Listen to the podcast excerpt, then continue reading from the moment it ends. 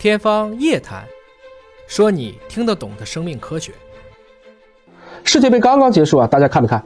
梅西的沉稳老练，姆巴佩的天赋异禀，啊，那个决赛啊，尹哥也看的是酣畅淋漓。这段时间，阿根廷感觉都不行了，突然拿了世界杯冠军，全国都沸腾了。所以运动啊，还是人类的本能。体育竞技的诞生，也反映了人类的根本需要。大家好啊，今儿咱聊一聊不爱运动，到底是你的事儿，还是缺少了菌群鼓励的事儿？看比赛的过程中呢，你的这些，比如说肾上腺素啊、血清素啊、多巴胺呐，也都跟着血脉奔张。如果自己在积极的投身在运动当中呢，你会觉得身心舒畅。当然，很多看完了热闹，哎自己却不想动了。网上段子最近说哈。说戴口罩能防新冠，大家就抢口罩；某某药效果好，大家就开始抢药。说运动增加免疫力，大家都跟聋了一样，谁也不想去运动。这个不一定怪大家，不爱运动也是很正常的事我们需要运动，实际上在历史上是为了狩猎的。但是你想啊，吃不饱的时候，运动需要消耗能量，所以我们天然的人性啊，就是又馋又懒。这是数百万年狩猎的经验告诉我们，节约能量才能够挨过饥饿。这些可不仅仅是你的想法，他们深层次的写在了我们的 DNA 里。而到了今天呢，由于科技的发展，让人类突然就富足了，不再缺衣少食，消耗能量反而变成比节约更重要的事儿。因为我们能量多了，你高血压、糖尿病都来了。看到一大堆啊这种沙发土豆的触目惊心的例子，大家好像就想我也要运动。但是，运动的这个阻力，往往想的时候想到动的时候又不想动了。你有没有琢磨过，想运动，你自己说了不一定算，还得看看肚子里的菌群起什么样的效果。前不久啊，在 Nature，也就是自然发表了一个研究，这是个小鼠实验啊，脑肠轴有一条运动激励的通路，也就是说，某些肠道的细菌确实可以影响动物的运动表现。科学家们呢，比较了近两百只遗传背景不同的小鼠，让它们干嘛呢？在实验室里跑步。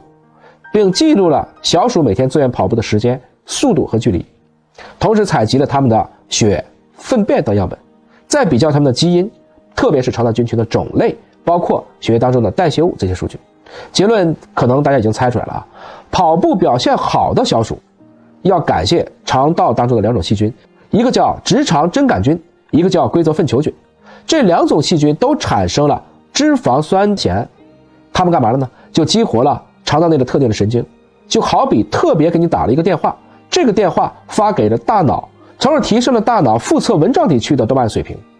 这种奖励激素一旦增加，就使得运动成为一个正反馈的过程，让老鼠更爱跑步了。实验结果还显示呢，长跑表现较好的小鼠，运动以后疼痛敏感性也比较低。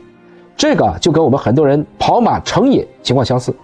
高强度运动后，他大脑的愉悦感和成就感。其实有的时候会盖过身体的酸痛感，甚至能够缓解抑郁情况。